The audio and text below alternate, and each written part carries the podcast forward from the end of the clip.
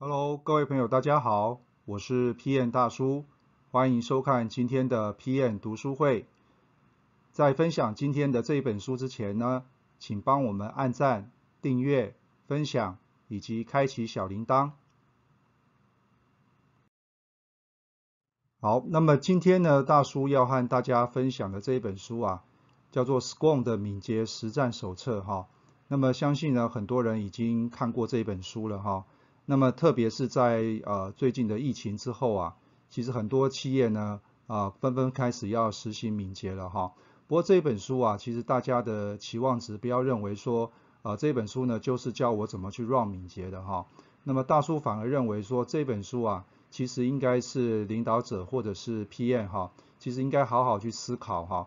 那么这本书的总共有十个章节哈。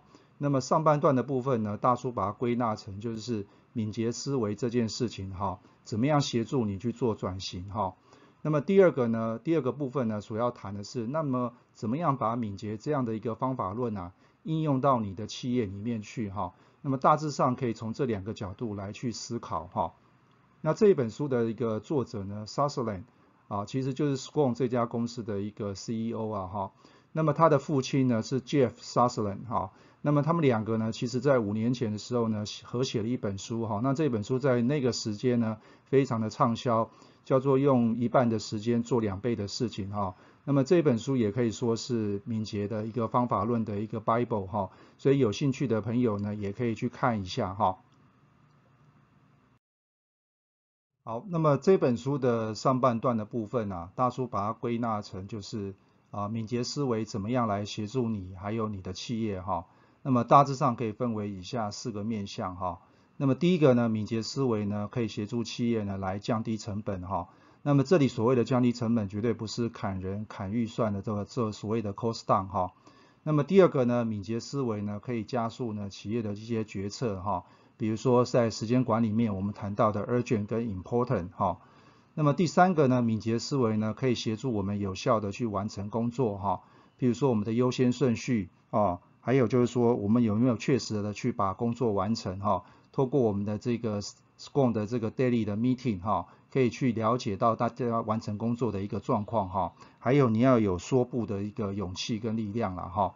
那么再来敏捷思维怎么样协助我们去找出问题哈？那么所谓的找出问题，就是找出一些我们在做事情上面来讲有一些不合理的现象哈。那么这个部分呢，就是这本书上半段的部分呢，要告诉大家的部分哈。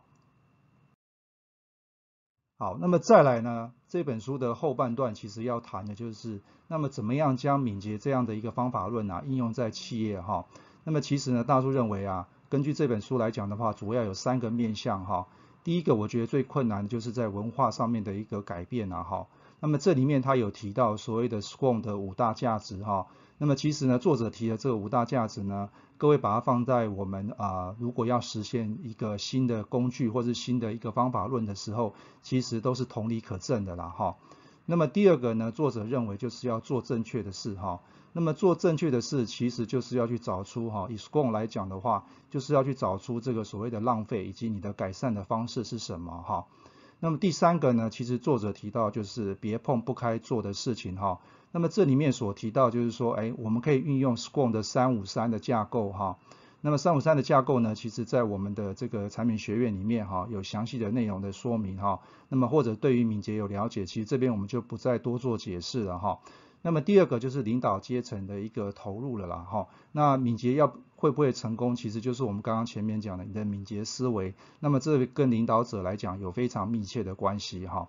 那么再来我们在做决策评估的时候啊，因为 Scrum 会帮我们产生很多的数据哈，所以我们应该要运用这些数据来引导我们做决策哈。再来你的核心竞争力啊，千万不能外包哈。那么一旦外包，就会出现很多很多的一些问题哈。那么最重要的就是大叔总结一句话，就是 Scrum 怎么样融入你的企业哈。所以很多时候大家会常听到敏捷敏捷，可是呢，其实你会发现到说啊这个企业一点都不敏捷，也就是说这个 Scrum 呢是没有办法去融入到你的企业里面去的。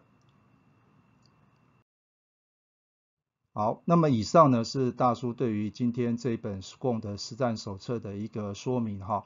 那么如果呢你想要获取更多的知识内容的话呢，欢迎加入我们的产品学院哈。那么里面有非常多的简报档以及心智图，可以供大家浏览以及下载哈。那么最后呢，不要忘记订阅我们的 YouTube 的频道哈，帮我们按赞、分享、订阅以及开启小铃铛。我是 P.N 大叔，P.N 读书会，我们下次见。